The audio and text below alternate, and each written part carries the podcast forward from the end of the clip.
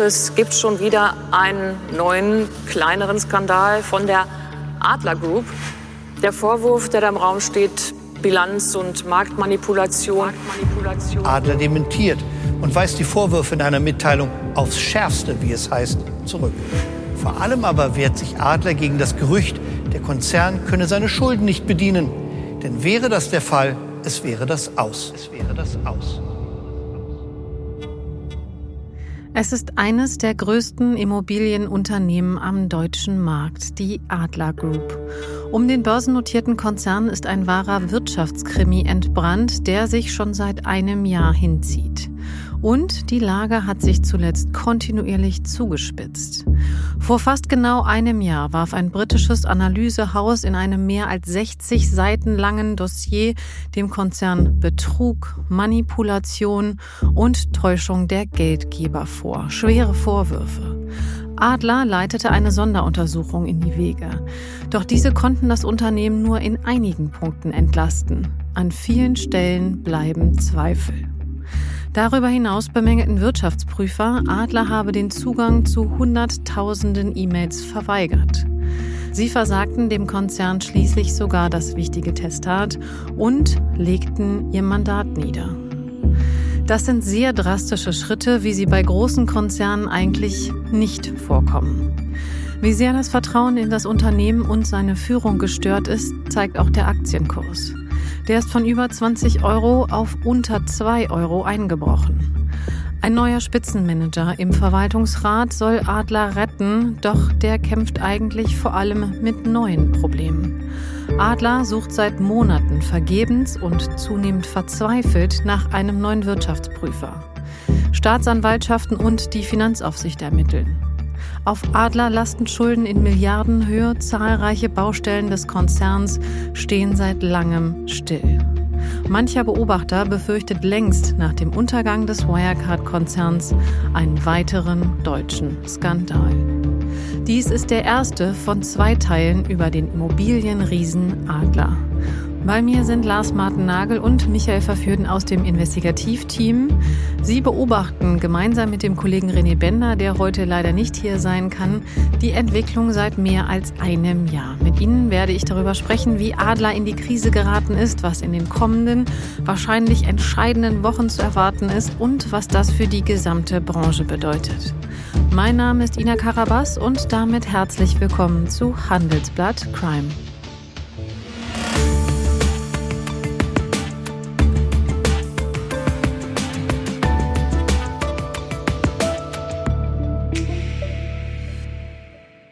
Hallo, ihr beiden.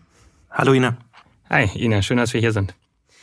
Wir wollen über die Adler Group sprechen und bevor wir in die Geschichte einsteigen und vor allen Dingen natürlich auch in den Wirtschaftskrimi dahinter, lasst uns einmal noch mal kurz erzählen, wer Adler bzw. die Adler Group eigentlich ist, was das für ein Unternehmen und wie steht es heute da.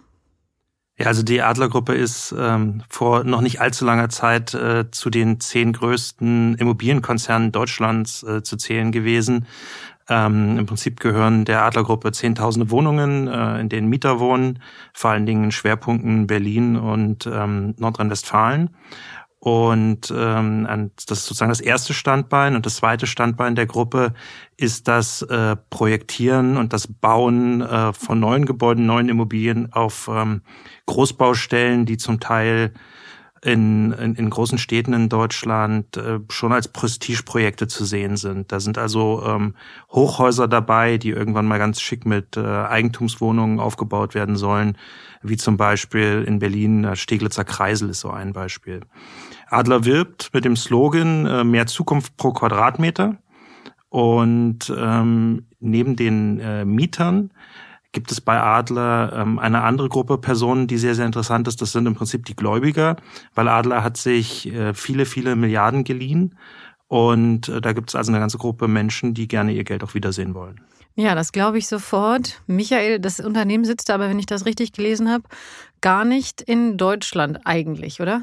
Genau, das ist richtig. Ähm, das ist auch wichtig zu wissen für später, dass Adler zumindest formal seinen Sitz in Luxemburg hat, obwohl das meiste sich eigentlich in Berlin abspielt, wo Adler auch sein, äh, wo das Hauptquartier steht. Adler ist im S-DAX notiert, hat vor einem Jahr etwa 1600 Mitarbeiter beschäftigt und hatte zu dem Zeitpunkt noch 70.000 Wohnungen im Bestand. Ziemlich genau vor einem Jahr ist Adler dann aber auch in eine schwere Krise geraten. Ähm, Auslöser dafür waren Manipulationsvorwürfe. Und im Prinzip geht es dabei eigentlich jetzt seit Monaten um die Frage, ob Adler in der Vergangenheit sauber bilanziert hat, also ob die Zahlen des Unternehmens stimmen. Und in dem Zusammenhang ermitteln inzwischen auch die Finanzaufsicht, die Staatsanwaltschaft. Ja, und ähm, es hat auf jeden Fall ja schon Auswirkungen gehabt, das sieht man ja am Aktienkurs. Genau, der ist äh, wirklich massiv eingebrochen. Du hast es in der Anmoderation ja erzählt. Ähm, Adler war außerdem gezwungen, da auch daran sieht man, wie, wie, wie sehr das Unternehmen unter Druck steht, ähm, zehntausende Wohnungen zu verkaufen, um seine Schulden zu senken. Außerdem hat der Streit um die Vorwürfe dazu geführt, dass die Wirtschaftsprüfer, die bei Adler bisher tätig waren, ihr Mandat niedergelegt haben. Ähm, das ist vor allen Dingen deshalb ein Problem für das Unternehmen, weil niemand diesen Job jetzt übernehmen möchte. Äh, das heißt, Adler steckt in einer ziemlichen Ausnahmesituation. Ähm, sie finden einfach niemanden, der ihre Bilanzen prüfen möchte. Die brauchen sie aber unbedingt, wenn sie eine Chance darauf haben wollen, das Vertrauen der Investoren zurückzugewinnen. Ja, also man kann auf jeden Fall zusammenfassen, es ist ein wirklich sehr großer Wohnungskonzern. Wir hatten schon gesagt, einer der größten in Deutschland oder der in Deutschland aktiven. Ähm, er steckt seit Monaten in der Dauerkrise. Bevor wir gleich chronologisch von vorne anfangen, müssen wir jetzt einmal darüber sprechen, was gerade passiert ist. Denn vor wenigen Tagen hat die Finanzaufsicht BaFin sich zu Wort gemeldet und die Aufsichtsbehörde sieht ein großes Problem. Richtig, am Donnerstagmorgen hat sich ähm, Adler selbst mit einer Mitteilung an die Anleger und an die Öffentlichkeit gewandt und hat darin mitgeteilt, dass die BaFin, also die Finanzaufsicht, äh, einen massiven Fehler in der Bilanz ähm, für das Jahr 2019 festgestellt hat. Und äh, mit massiv äh, ist die Zahl von 4 Milliarden Euro gemeint. Das ist nämlich der Wert, den den Adler zu hoch angesetzt haben soll in seiner Bilanzsumme aus Sicht der Finanzaufsicht BaFin. Und dieser Fehler, der liegt zurück im Jahr 2019, als Adler ein äh, Tochterunternehmen, das äh, nur zu 33 Prozent dem Unternehmen gehörte, also Adler gehörte, aber mit 100 Prozent äh, voll in die Bilanzzahlen mit eingeflossen ist. Und da sagt die BaFin heute dazu, das geht so nicht. Also 33 Prozent, ihr habt das Unternehmen ja gar nicht beherrscht, dann könnt ihr das auch nicht voll konsolidieren. Ja, Adler will das natürlich auch nicht, nicht hinnehmen, so wie die BaFin das da dargestellt hat. Die haben angekündigt in ihrer Mitteilung, dass sie Rechtsmittel einlegen wollen. Die schreiben von unterschiedlichen Auffassungen, die man hätte äh, und die jetzt auf dem Rechtsweg geklärt werden müssten. Das bedeutet, Adler wird jetzt Widerspruch bei der BaFin einlegen, dann wird der ganze Streit vor Gericht wandern. Aber bis da dann mal eine Entscheidung gefällt wird, ähm, bis dahin ist dieser Vorwurf jetzt erstmal in der Welt. Ja, das ist auf jeden Fall eine dramatische Entwicklung, das kann man definitiv schon so sagen. Wir fangen am Anfang der Geschichte auf jeden Fall an, denn wir möchten erstmal über den Startschuss sprechen. Und das ist eben jenes Dossier, was ich auch schon in der Anmoderation erwähnt hatte. Das ist mit Vorwürfen gespickt, das ist noch untertrieben. Warum hat es denn dieses Dossier so in sich? Also das Dossier ist eine ähm, Aneinanderreihung äh, von massiven Vorwürfen, die alle darauf zielen, dass Adler äh, sehr unsauber die Geschäfte führt. Ähm, das ist ähm, da geht es um Betrug, da geht es um Manipulation, äh, da wird äh, Adler vorgeworfen, dass äh, das Unternehmen seine Geldgeber täuscht und getäuscht hat und dass ein ähm, Netzwerk von Personen sowohl im Konzern als auch in seinem Umfeld, also so eine Art Berater und Geschäftspartner, äh, das Unternehmen regelrecht ausgeplündert haben zu Lasten der äh, Geldgeber. Und äh, ein weiterer zentraler Vorwurf, auch das eigentlich massiv, ist, dass Adler in seinen Bilanzen äh, zu hohe Immobilienwerte ansetzt, um auch dort besser auszusehen. Und dieses Dossier ist in einem sehr reißerischen Tonfall ähm, formuliert. Das hängt sicherlich auch daran, wer das geschrieben hat und mit welchen Hintergedanken, da sprechen wir gleich drüber. Aber da ist also beispielsweise von Kleptokraten die Rede. Und äh, der Autor hat über das Dossier geschrieben als Titel Bond Villains. Also äh, das ist so eine Art Wortspiel aus dem britischen Geheimagenten James Bond und lässt sich zugleich auf Deutsch halt übersetzen. Bonds, das sind im Deutschen Anleihen. Also so eine Art Anleihe, Bösewichte, Schrägstrich, äh, James Bond Thriller. Ja, so hat er das im, damit hat er gespielt in seinem Titel. Okay, das sind in der Tat durchaus ungeheuerliche Vorwürfe und du hast es schon gesagt, wir gehen näher, gleich näher darauf ein. Man muss aber ja sagen, damit sich jemand mit einem Unternehmen beschäftigt, braucht es eine gewisse Aufmerksamkeit für das Unternehmen selber. Wir hatten eben kurz darüber gesprochen, wer die Adler Group ist. Vielleicht sollten wir da an der Stelle nochmal genauer drauf eingehen und vor allen Dingen auch, warum die Immobilienbranche da so sehr drauf schaut. Es gibt so eigentlich drei Faktoren. Ähm, der erste ist, wir haben es gerade gehört, dass Adler einer der wichtigsten Größen am Markt ist. Der zweite ist die massive Verschuldung des Konzerns, ähm, die milliardenschweren Verbindlichkeiten. Und das dritte ist die Entstehungsgeschichte. Die Adler Group, so wie sie heute äh, besteht, gibt es nämlich noch gar nicht so lange, ähm, nämlich seit 2020 erst. Das Unternehmen ist damals durch eine Dreierfusion entstanden. Das waren die drei Unternehmen Adler Real Estate, äh, Ado Properties und Consus, die haben sich zusammengetan. Und dieser Deal, der gilt heute eigentlich als einer der spektakulärsten Immobiliendeals der vergangenen Jahre, ähm, aber war gleichzeitig auch einer der umstrittensten. Okay, warum? Also der Deal, der lief in mehreren Schritten ab. Und äh, es, es gab eine Aktionärsgruppe, die sich da ganz böse über den Tisch gezogen fühlte. Ich werde das vielleicht einfach mal in den drei Schritten aufgliedern, damit man das nachvollziehen kann. Also die Adler Real Estate äh, aus Berlin hat sich in eine israelische Firmengruppe eingekauft für sehr viel Geld damals, 700 Millionen und hat sich mit diesem Kauf den Zugriff und die Kontrolle über eine Tochtergesellschaft dieser Firmengruppe gesichert.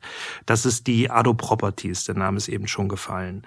Und die Ado Properties, die galt als ähm, finanziell sehr gut ausgestattet und wird jetzt also sozusagen plötzlich von Adler kontrolliert. So, dann ist das Management der Ado zurückgetreten und dann passiert im zweiten Schritt fünf Tage später etwas, ähm, was man eher selten sieht, nämlich dass dieses Tochterunternehmen Ado nun seinerseits ankündigt, jetzt kaufen wir die Adler Real Estate. Also im Prinzip kauft das Tochterunternehmen plötzlich seine eigene Mutter, wie in so einem Zirkelschluss. Und ähm, da haben viele Branchenbeobachter gesagt, das ist ja ganz merkwürdig. Ähm, da werden zum einen die, die ursprünglichen Aktionäre von Ado irgendwie benachteiligt, weil Adler halt nicht so finanzstark war. Und ähm, in, in dem Moment äh, sozusagen, es ist ein bisschen so wie so eine feindliche Übernahme, kann man das, glaube ich, beschreiben. Und dann gab es im dritten Schritt ähm, einen Punkt, der heute sicherlich auch zu der schwierigen Situation von Adler beigetragen hat. Man hat dann noch einen Projektentwickler in Berlin übernommen, die Consus Real Estate, die auch finanziell nicht besonders gut aufgestellt war. Und auch die belastet dies, die Gesamtgruppe mit ihren Wirtschaftsdaten. Die ADO-Investoren, Lars hat gerade gesagt, die fühlten sich über den Tisch gezogen, die hatten das Gefühl, ihr Unternehmen wurde ausgeplündert sozusagen, die haben sich dann auch an die Finanzaufsicht gewendet. Ähm, sie haben da moniert, dass es Interessenkonflikte bei diesem Dreier-Zusammenschluss gab, dass es personelle Verflechtungen gegeben hat und dass das eben alles nicht in Ordnung sei, so wie das gelaufen ist. Äh, die Behörde hat es aber anders bewertet. Die Aufseher haben gesagt, dass, ähm, dass sie alle Hinweise geprüft hätten ähm, und dass zu dem Zeitpunkt, als sie okay gegeben haben, es keine Untersagungsgründe gegeben hat. Jetzt ist aber, ich habe vorhin gesagt, der Adler hat ähm, zumindest formal seinen Sitz in Luxemburg und das ist jetzt an dieser Stelle wichtig, weil der Deal wohl auch nur deshalb funktioniert hat, weil Ado eben seinen Hauptsitz eben nicht in Berlin hat, ähm, weil die BaFin in Luxemburg gar nicht zuständig ist. Genau, und das war sozusagen die Gemengelage damals und die Kritiker, die haben dann eben moniert, dass, dass das deutsche Aktiengesetz die Fusion, so wie sie dort stattgefunden hat, eigentlich gar nicht erlaubt hätte. Mhm. Wahrscheinlich kann man sagen, dass genau diese Bewegungen, wenn man sie so nennen möchte, eben die Aufmerksamkeit von jemandem erregt hat, den wir, kleiner Teaser, auch schon aus einem anderen Zusammenhang kennen. Denn der hat sich dran gesetzt und ein Dossier geschrieben und das ist dann veröffentlicht worden, ziemlich genau oder ungefähr genau ein Jahr nach der großen Fusion und dort stehen eben diese schweren Vorwürfe drin. Lass uns darüber sprechen. Wer hat es geschrieben und warum? Lars. Also der Mann heißt Fraser Paring. Das ist ein Name, der in der Finanzszene schon seit einigen Jahren für Wirbel sorgt. Ähm, er ist ein Leerverkäufer. Ähm, das hat er auch bei diesem Dossier drüber geschrieben. Das heißt, er wettet darauf, dass die Adleraktie fallen wird. Und ähm, die, die Methode Pairing ist die, dass er also erst sozusagen diese Wette abschließt, dass die Aktie fällt. Und dass er dann mit einer kleinen Recherchegruppe, ähm, sein Analysehaus, das ist dieses Viceroy Research, dass er mit dieser Recherchegruppe dann ähm, nach Schwachstellen in den Bilanzen sucht und ähm, die dann in deftiger Sprache und ähm, sehr zugespitzt äh, publiziert und dann im Prinzip damit selbst so ein bisschen dazu beiträgt, dass die Aktie sich in die Richtung bewegt, in die er das haben möchte. Ähm, das ist nicht verboten, das kann er so machen und ähm, das ist aber immer der Kontext, den man bei den Vorwürfen mitdenken muss. Ja, wenn man die die mögen drastisch klingen, sie kommen aber extrem interessengesteuert. Auf jeden Fall. Und Fraser Paring, sie, also die, die, die meisten werden es schon mal irgendwo gehört haben und diejenigen, die jetzt gerade nicht mehr genau wissen, in welchem Zusammenhang. Wir hatten ja schon mal einen anderen großen Skandal in Deutschland erwähnt. Ja, genau in diesem Zusammenhang spielt Fraser Paring eine Rolle. Aber bevor wir darüber sprechen, in welchem genau, lass uns einmal da reinhören, was er selber dazu gesagt hat. We're looking through it and it's like uh, this looks a bit dodgy. And the more we dug, the, the the complicit nature of who was actually running Adler became very clear. And it just it just becomes appealing. It's almost like an addictive drug because when you see one bad bit, because it, all companies, I would say, have some bad issues. But when you start piling them up and they just keep on going up, then you know you're onto something. And Adler was one of them. Ja, one of them, sagt er. One of them, wo Fraser Paring eben auch frühzeitig gewarnt hat und mit dafür gesorgt hat, dass wir da jetzt stehen, wo wir stehen, nämlich mit einem CEO vor Gericht, ist bei Wirecard. Da hat er eben auch frühzeitig gewarnt. Genau, im Fall Wirecard sogar schon vier Jahre, bevor der Konzern untergegangen ist. Damals nicht unter dem Namen Viceroy, ähm, wie es jetzt bei Adler der Fall ist, sondern ähm, in einem sogenannten Zatara-Report. Es gibt aber gewisse Ähnlichkeiten zu dem Dossier, in dem es jetzt um Adler geht. Er hat Wirecard damals auch Betrug vorgeworfen, auf viele Dinge hingewiesen, die sich, die sich später als richtig erwiesen.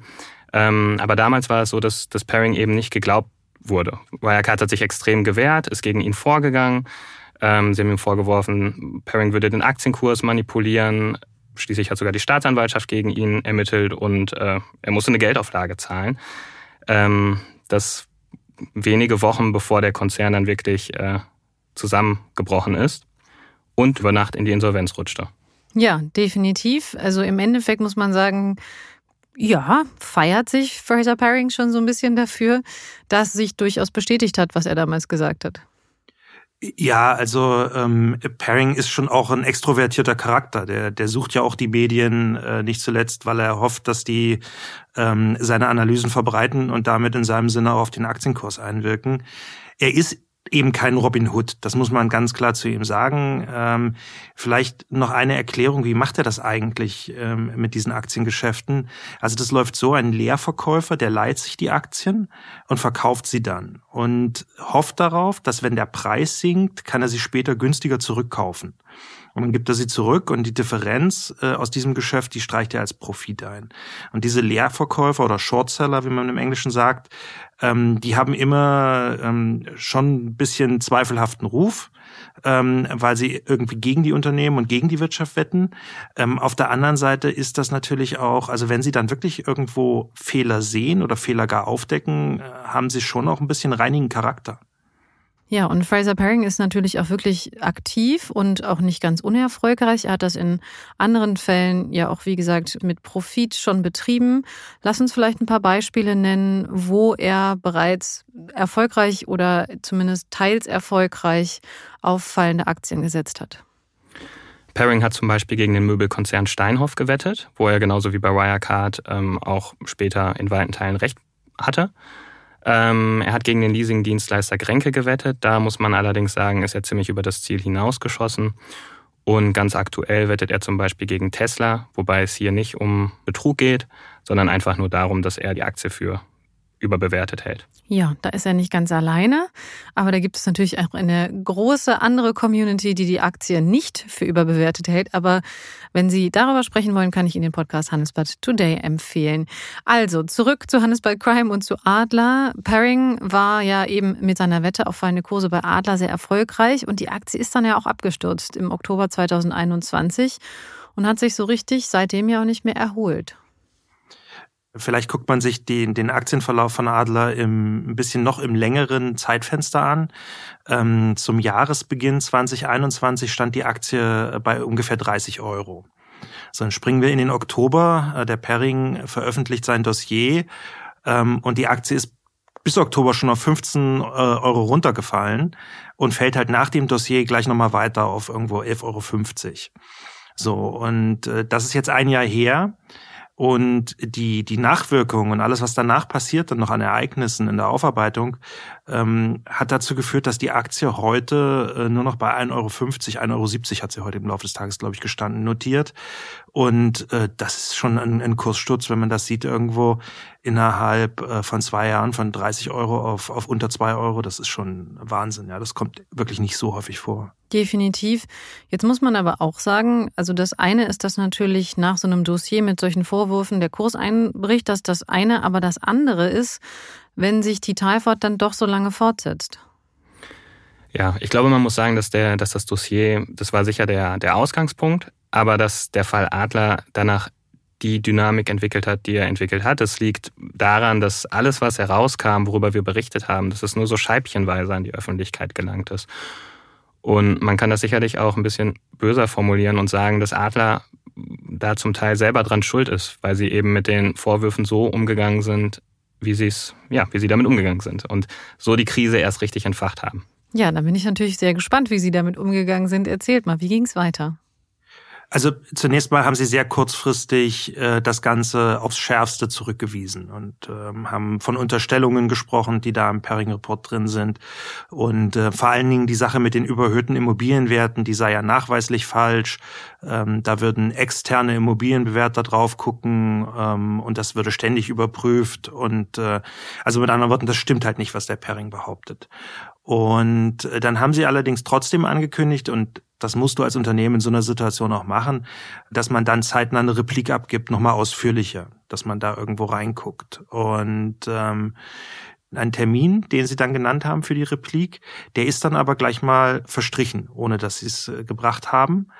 Und in Insiderkreisen wurde das dann zunächst damit begründet, dass gesagt wurde, na ja, man will jetzt mit der Replik nicht noch irgendwie den Vorwürfen von Perring irgendwelchen Auftrieb verleihen. Und äh, hat sozusagen am Anfang so ziemlich auf Zeit gespielt, kann man sagen. Ja, und wenn Unternehmen so heftigen Vorwürfen ausgesetzt sind, wie es Adler damals war, ähm, dann machen sie häufig, engagieren sie Wirtschaftsprüfer, die diese Vorwürfe eben aufklären sollen. Das kennt man ja zum Beispiel aus dem Fall Wirecard, wo KPMG für eine Sonderprüfung engagiert wurde. Und Adler hat dann genau das Gleiche gemacht. Also auch sie haben eine Sonderprüfung bei KPMG in Auftrag gegeben. Es hieß dann, dass man, dass man bis der vollständige Bericht vorliegt, sich erstmal nicht äußern möchte. Und das war dann auch so der Fall. Also immer wenn wir, wir haben natürlich weiter berichtet, ähm, weil auch weiter Dinge herausgekommen sind. Aber ja, es war eher so, dass die Kommunikationsabteilung von Adler uns gegenüber auf Tauchstationen gegangen ist. Was total bizarr war, ist, dass sich dafür jemand anderes äh, gegenüber uns geäußert hat, nämlich der österreichische Immobilienunternehmer Cevdet Kana. Okay, der sagt mir jetzt tatsächlich nichts. Ja, Cevdet Kana ist, ähm, ja, seine Kritiker würden ihn vermutlich äh, umtriebig oder windig nennen äh, schillern. Äh, Leute, die ihn positiver sehen werden, sagen, er ist ein sehr einflussreicher äh, Unternehmer und Berater in der Immobilienbranche. Und ähm, er ist auch Investor zum Teil über sein Familienbüro und äh, er ist derjenige, den Perring ausgemacht hat als ja den Oberbösewicht, so den, den Bond-Bösewicht in der Adlergeschichte. Äh, Perring stellt äh, den äh, Kana so dar, dass er derjenige ist, der wie so ein Schatten-CEO ähm, aus dem Hintergrund ähm, Adler steuert und auch dieses Kleptokraten-Netzwerk steuert. Ja. Kana selbst hat das äh, sehr, sehr, sehr vehement bestritten.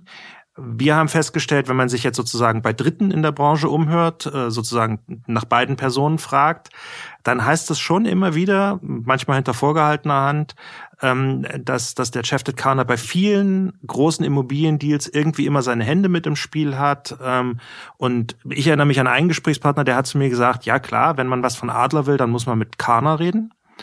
Und ein anderer hat sogar ganz böse gesagt, ähm, Kana, der will die Adlervorstände so als Haftungspuppen steuern. Ja. Also das, das sind alles nur so Eindrücke. Kana, wie gesagt, bestreitet das vehement. Ähm, es ist auch Fakt, er hatte bei Adler keine offizielle Funktion. Es ist aber auch Fakt, das kann man heute sozusagen aus Unterlagen belegen, dass er ähm, viele Millionen Beraterhonorare von Adler verdient hat. Okay. Und wenn jetzt Kana sich ja offensichtlich im Gegensatz zur Adler Group geäußert hat zu dem, was Fraser Paring ihnen vorgeworfen hat, Michael, was hat er denn gesagt? Also Kana war außer sich. Ähm, als wir ihn damals kontaktiert haben, hieß es, dass er total medienscheu sei, dass er 20 Jahre lang kaum mit Journalisten gesprochen hat. Ähm, uns hat er dann aber tatsächlich überraschend ein Interview angeboten. Das hat dann auch über Zoom stattgefunden. Ähm, Kana saß damals verschnupft vor einer Tasse Tee in seinem Londoner Apartment und ähm, ja, hat ziemlich auf Pairing eingedroschen. Ähm, vielleicht an der Stelle noch kurz der Einschub. Kana ist eigentlich Österreicher. Er hat äh, das Land aber schon vor 20 Jahren verlassen und pendelt heute eben zwischen London und Monaco, äh, wo auch seine Luxusjacht im Hafen anliegt. Die wird auch noch eine wichtige Rolle spielen. Okay, das äh, ist ja bei unseren Kriminalfällen auch immer spannend, welche, ich hätte sie jetzt fast Gadgets genannt, da der oder die eine äh, überall noch hat. Lass uns aber erst über das Interview sprechen. Was hat er denn jetzt gesagt? Ja, also Kana wurde sehr deutlich. Er hat wortwörtlich, ich habe mal ein Zitat mitgebracht, äh, gesagt. In jeder Zeile seines Berichts steht mindestens eine bewusste manipulierende Falschaussage. Der Report ist eine intellektuelle Beleidigung. Jeder, der mich einen Kriminellen oder Betrüger nennt, wird von mir verklagt. Der Kriminelle hier ist Fraser Paring. Er ist der Betrüger. Das können Sie gern so abdrucken. Er hat dann im Interview an einer anderen Stelle auch noch äh, von einem kriminellen Dummkopf gesprochen, den er rechtlich vernichten werde. Okay, hat er denn aber auch inhaltlich was zu den Vorwürfen gesagt? Ähm, naja, zum Teil. Und dabei ist vor allen Dingen eine Beobachtung ähm, interessant, während er vehement abstreitet, dass er da ähm, bei Adler wie so ein Puppenspieler irgendwie die anderen steuert, ähm, hat er aber zum gleichen, im gleichen Atemzug auch erzählt, dass er also an der Erfolgsgeschichte von Adler durch sein Wirken auf der Aktionärsseite äh, mitgewirkt habe. Und also es ist schon so, dass den Erfolg von Adler, den heftet er sich schon selbst auch so ein bisschen ans Revers. Dazu muss man wissen, seine Familienstiftung war früher indirekt an der Adler Real Estate AG beteiligt und heute ist seine Frau mit äh, mehr als sieben Prozent an Adler beteiligt. Und ähm, auch dazu haben wir ein Zitat hier, äh, das einfach mal zeigt, wie er selbst äh, sich und die Rolle seiner Familie da sieht. Wir haben geholfen, aus einer Firma mit 30 Millionen Euro Bilanzsumme und 10 Mitarbeitern einen Konzern mit 15 Milliarden Euro Bilanzsumme zu machen, für den heute 1600 Menschen arbeiten. Adler hat vielen Menschen Beschäftigung gegeben, Investoren Anleihezinsen gezahlt und unzählige Immobilien gebaut. Also es klingt auf jeden Fall sehr selbstbewusst. Ja, Kana ist äh, auf gar keinen Fall bescheiden. Er hat auch im Interview mit uns äh, betont, dass er schon seit 17 Jahren mit dabei ist, dass er alle wichtigen Player am Markt kenne, Hunderttausende oder Hunderte von Transaktionen begleitet habe. Mm, immer wenn irgendjemand was verkaufen möchte und das irgendwie komplex sei, dann, dann kommen sie zu Kana. Manche würden ihn sogar den Dealmaker des Landes nennen. Ähm, er, er hat auf der anderen Seite aber auch betont, dass er, dass er kein CEO-Typ sei, ähm, dass ihm das Spaß mache, diese komplexen Transaktionen zu strukturieren, aber formal technisch Geschäfte zu führen, so hat er das damals genannt, das sei nicht seine Welt. Und dazu sollte man vielleicht noch was zu Kana wissen, nämlich dass er in der Vergangenheit schon mal eine ziemlich spektakuläre Pleite hingelegt hat. Hm, auch das klingt wieder spannend, Lars. Ja, also ähm, der Chef der Kana hat zunächst einmal einen ganz steilen Aufstieg hingelegt. Er ist äh, irgendwann mal als das jüngste von sieben Kindern äh, türkischer Migranten zur Welt gekommen und hat dann äh, nach ersten unternehmerischen Anfängen in den Nullerjahren äh, einen Immobilienkonzern aufgebaut. Level One hieß der. Und ähm, dort finden sich verschiedene Dinge, die man auch bei Adler sehen kann. Auch Level One hat irgendwo sehr viel mit äh, hohen Schulden gearbeitet und hat Wohnungen gekauft. Und Level One hat in, in Leipzig und Berlin äh, auch viele Plattenbauten gekauft. Ähm, und ist dann aber 2008 über der Weltwirtschaftskrise pleite gegangen. Und ähm, Heute sagen so Fachleute, das sei nach Jürgen Schneider wahrscheinlich die zweitgrößte Pleite am deutschen Immobilienmarkt gewesen, die ähm, Chefted Kanada hingelegt hat. Ähm, er selbst sieht natürlich vor allen Dingen sich als Opfer der Zeitumstände des Jahres 2008, dieser Weltwirtschaftskrise. Aber auch da haben wir ein Zitat dabei, da können wir mal reinhören, was er selbst dazu sagt. das war sicherlich das Problem, dass Nervosität bei Kreditgebern, nämlich gar nicht bei den erstrangigen, sondern bei den nachrangigen Kreditgebern äh, oben auf der Holding-Ebene, dass die dann einfach äh, verstärkt wurden durch die Kreditkrise. Also man kann an der Stelle schon festhalten, wer äh, Jeff Detkaner oder einem äh, seiner Unternehmen äh, viel Geld leiht, der braucht starke Nerven. Äh, zumindest setzt äh, der Kana das offenbar voraus, dass man das macht. Äh, die Level One-Pleite hatte für ihn auch ein äh, Nachspiel. Die Staatsanwaltschaft Wien hat gegen ihn ermittelt und ihn auch angeklagt ähm, wegen gewerbsmäßigen schweren Betrugs, aber er ist freigesprochen worden. Er ist also ähm, dort, äh, ähm, ja, er hat dann Freispruch erster Klasse, äh, ihm hängt da nichts an, ähm, aber natürlich hat diese Pleite äh, seinen Ruf in der Branche schon belastet. Ja, das glaube ich sofort. Das ist natürlich auch äh, relativ spektakulär gewesen damals. Lass uns an der Stelle schon mal, sagen wir mal, so eine Zwischenbilanz ziehen, kurzen Strich drunter ziehen, wo wir gerade stehen. Also, wir haben aggressiven Leerverkäufern in Klammern Paring, dann haben wir einen Konzern, der eine Untersuchung beauftragt hat, in Klammern Adler und aber eben sonst schweigt. Und ähm, wir haben einen schillenden Berater, der relativ viel redet, aber vielleicht inhaltlich sich noch nicht ganz explizit dazu geäußert hat, zumindest nicht in der vollen Breite. Das ist die Lage im November 2021. Wie geht's hier ab hier weiter? Adler steht massiv unter Druck und verkauft jetzt erstmal viele, viele Wohnungen, nämlich 30.000 an der Zahl, ähm, wobei die Hälfte an den Konkurrenten LEG geht und die andere Hälfte an den Finanzinvestor KKA. Ähm, Adler nimmt dadurch ungefähr 2 Milliarden Euro ein. Das benutzen sie, um ihre Schulden abzubauen, denn ein Vorwurf oder ein, einer der Kernvorwürfe in Parings Dossier ist, dass äh, der Konzern sich einfach viel zu viel Geld geliehen hat und viel zu viel Geld leiht. Einen anderen Vorwurf sieht Adler gleichzeitig mit diesen Transaktionen entkräftet, nämlich den, dass die Immobilien zu hoch bewertet worden seien, weil Adler bei jeder dieser Transaktionen betont, mehrfach betont, dass sie die Wohnungen über Buchwert verkauft haben, also für mehr Geld, als sozusagen auf dem Preisschild steht, das sie selber in ihren Bewertungen drangehängt haben. Und ähm, dann passierte noch etwas, das Adler in die Karten gespielt hat, nämlich Europas größter Immobilienkonzern Vonovia ist eingestiegen und hat sich 20 Prozent der Anteile gesichert.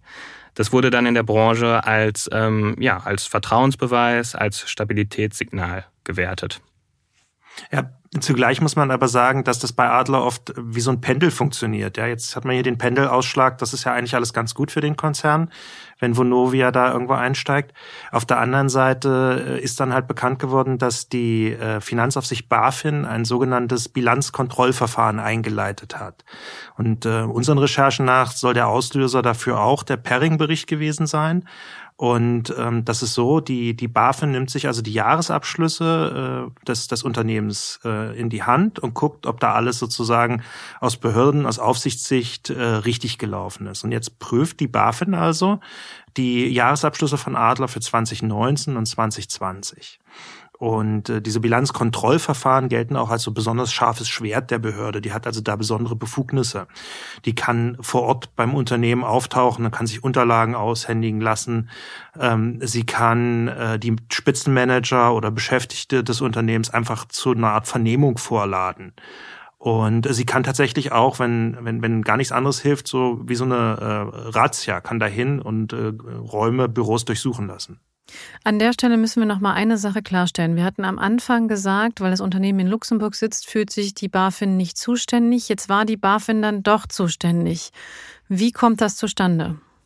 Ähm, das hängt tatsächlich mit dieser äh, Unternehmensstruktur von Adler zusammen. In Luxemburg, wo die Dachholding der Gruppe sitzt, äh, ist der Standort ein sehr, sehr kleiner. Ich habe mir das mal angeschaut, ich bin da hingeflogen.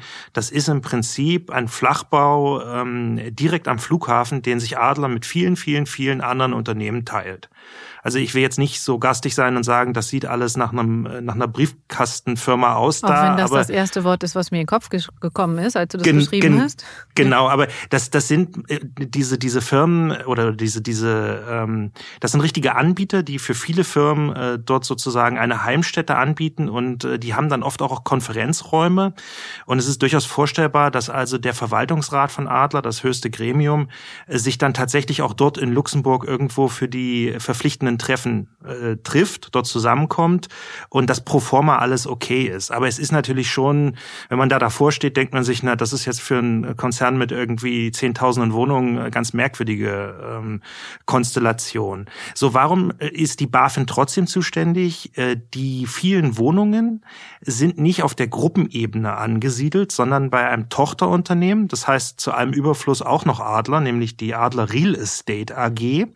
Und die hat ihren Sitz in Berlin. Die hat ihre Mitarbeiter in Berlin. Äh, viele Wohnungen von Adler sind ja auch in Berlin. Und äh, die, die Berliner, also auf der zweiten Ebene, das ist natürlich absoluter Zuständigkeitsbereich der BaFin. Und immer wenn wir jetzt über BaFin und Adler reden, dann ist das nicht, dass die BaFin sozusagen im Luxemburg guckt. Das ist nicht ihr Bereich, sondern hier in Berlin. Alles klar. Danke für nochmal für die genaue Einordnung. Lass uns kurz darüber sprechen, wie denn eigentlich Adler bzw. die Menschen dahinter, insbesondere die Führungsspitze, mit diesem ja wahrscheinlich wirklich auch enormen Druck umgegangen ist, Michael. Ähm, sie hat äh, ziemlich überraschend eine neue Personalie verkündet, einen neuen Hoffnungsträger, der wie eine Art weißer Ritter präsentiert wurde von Adler. Ähm, wir sind jetzt zeitlich im Februar und Adler verkündet, dass Stefan Kirsten an die Spitze des Verwaltungsrats rückt. Ähm, Stefan Kirsten, das ist der ehemalige Finanzvorstand von Vonovia und ThyssenKrupp. Auf jeden Fall auch ein erfahrener Manager, kann man sagen. Und der, ja, kann man das so sagen, sollte jetzt ein bisschen den Karren aus dem Dreck ziehen, weiß ich nicht, kann man wahrscheinlich so sagen. Was, was genau macht ihn dann aus? Also Stefan Kirsten ist äh, eine Branchengröße, den kennt da jeder. Ähm, der ist mit seinen 61 Jahren, die er jetzt alt ist, seit Jahrzehnten im Geschäft. Ähm, Leute, die ihn kennen, die mit ihm äh, zusammengearbeitet haben, die sagen, das ist einer, vor allen Dingen in Finanzfragen, macht dem keiner ein A für ein B vor. Ja, das ist so die Einschätzung. Er wird allerdings auch beschrieben als jemand, ähm, für den das Wort Kompromiss ähm, nicht an erster Stelle steht. Es ist ein durchsetzungsstarker Typ. Ähm, das passt auch zu Adler in dem Moment, da wird halt ein Aufräumer gebraucht. Und äh, es heißt dann auch in der Branche, dass er durchaus auf Drängen der Immobilienindustrie und der Banken den Job angetreten hat, weil die halt äh, auch gesehen haben, dass das Management äh, seit dem Dossier vom Perring ähm, nicht so richtig vom Fleck kam. Ja, und äh, interessanterweise, das hat Kirsten selbst äh, bekannt gemacht, ähm, hat auch Karner ihm äh, kurz nach seiner Wahl zum Verwaltungsratschef, das ist der Name seiner Funktion, ähm, gratuliert und äh, Karner hätte ihm also eine SMS geschickt. Und ähm, Kirsten ist dann auch sehr frontal gleich am ersten Arbeitstag äh, vor die Presse gegangen und ähm, hat äh, bereitwillig Auskünfte erteilt. Und das war auch für uns, also wir sind ja jetzt im Februar, einige Monate nach dem Oktober, das war für uns in dem Moment auch neu. Ja, das kann ich mir vorstellen. Ja, wir haben ja vorhin gesagt, dass wir bislang das Gefühl hatten, dass Adler mehr oder weniger auf Tauchstation gegenüber uns gegangen ist. Und jetzt plötzlich war Kirsten da und der hat vom ersten Tag an Tacheles geredet. Ähm, der hat in seinen ersten Reden gesagt, dass Adler, und jetzt zitiere ich, ein schwieriger Fall sei, ähm, wenn aus seiner bisherigen Außensicht sicherlich kein hoffnungsloser, das hat er dann hinterhergeschoben. Ähm, und er hat gleich zu Beginn äh, selbst das Wort Wirecard in den Mund genommen. Und wir können mal kurz in eine dieser Reden hören, wo er das getan hat.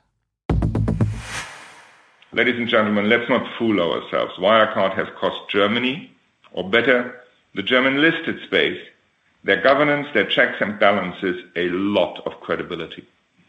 And rightly so. But this is a fact against which we have to battle uphill to regain confidence in our own company. Genau, er hat dann auch noch einen anderen Satz gesagt, der ziemlich gut zusammenfasst, was wir zum Beginn der Folge besprochen haben, ähm, nämlich den Satz, der Elefant im Raum heißt Wirecard. Also ähm, ich hätte jetzt sogar fast gesagt, Wirecard war sogar ein bisschen größer als ein Elefant, aber das ist auch das eine andere Geschichte. Lass uns darüber sprechen, was genau er damit in dem Moment gemeint hat. Also vielleicht sprechen wir erst darüber, was er nicht gemeint hat. Er meinte nämlich sicherlich nicht, dass, dass sozusagen bei Adler 1,9 Milliarden Euro in der Bilanz fehlen, wie, wie das bei Wirecard äh, der Fall war. Wirecard gilt ja inzwischen als das größte Wirtschaftsverbrechen der deutschen Nachkriegsgeschichte. Das ist Adler ganz bestimmt nicht. Das ist auch ganz wichtig jetzt hier zu betonen. Ähm, aber es ist sicherlich so, dass der Skandal Wirecard als äh, historisches Ereignis auf alle Unternehmen ausstrahlt. Und das war das, was Kirsten ja sicherlich gemeint hat, dass die Öffentlichkeit und auch die Behörden sich nach Wirecard viele Sorgen machen, dass es zu spät entdeckt wird, wenn bei einem Konzern nochmal etwas derart im Argen liegen, wie es damals der Fall war. Aber es gibt, das haben wir jetzt oft genug gesagt, es gibt auch viele Parallelen. Die Sonderuntersuchung von KPMG, die es auch bei Wirecard gab, Vorwürfe der Bilanzmanipulation. Wir haben wieder den Fraser Paring dabei, der auch wieder früh gewarnt hat. Und ähm, natürlich die Ermittlung der Behörden und eine ganze Menge merkwürdiger Strippenzieher im Hintergrund. Ja, kleine Randnotiz. Ähm, der, der Chef Ted Kana, der äh, kannte den Jan Masalek äh, von Wirecard auch persönlich. Ähm, das ist jetzt sozusagen ähm, den Zufall geschuldet, dass wir drauf gestoßen sind, weil wir halt auch im Investigativteam des Handelsblatts viel zu Wirecard gemacht haben. Ähm, und dabei sind wir auf E-Mails gestoßen, äh, die zeigen, wie sich Masalek und Kana äh, quasi zum Oktoberfest austauschen. Und äh, das ist jetzt nur Fragment, sind nur Fragmente, deswegen wissen wir nicht genau, was gelaufen ist. Es klingt so, als wenn sie sich dort verabreden wollen. Kana hat dann aber gesagt, zu dem Treffen sei es, sei es nie gekommen.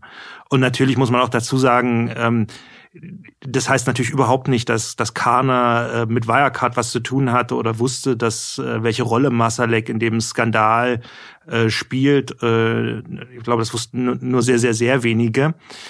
Aber offenbar kannten sie sich. Und warum sie sich kannten, kann man jetzt nur mutmaßen. Ja, vielleicht sind halt beides auch Österreicher und ähm, gerade bei Wirtschaftsgrößen ähm, in der Alpenrepublik hat man ja zuweilen das Gefühl, dass da irgendwie jeder jeden kennt.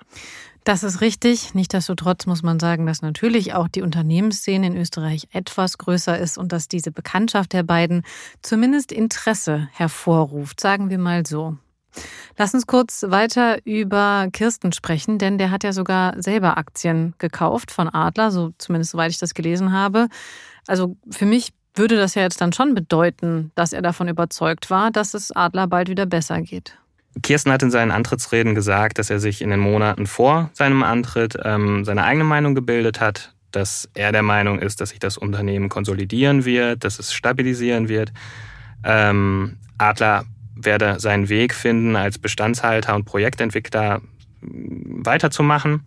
Und genau, er legte dann eben offen, dass er selbst 50.000 Aktien zu durchschnittlich 10,30 Euro in mehreren Transaktionen gekauft hat. Und die Botschaft dahinter war natürlich klar, seht her, ich riskiere auch mein privates Geld für Adler. Hat er dann auch. Das Risiko hat sich für ihn nicht ausgezahlt, muss man sagen, weil er hat ja bislang zumindest wirklich keinen guten Schnitt gemacht. Wir erinnern uns, die Aktie steht derzeit so ungefähr bei 1,50, 1,60, 1,70.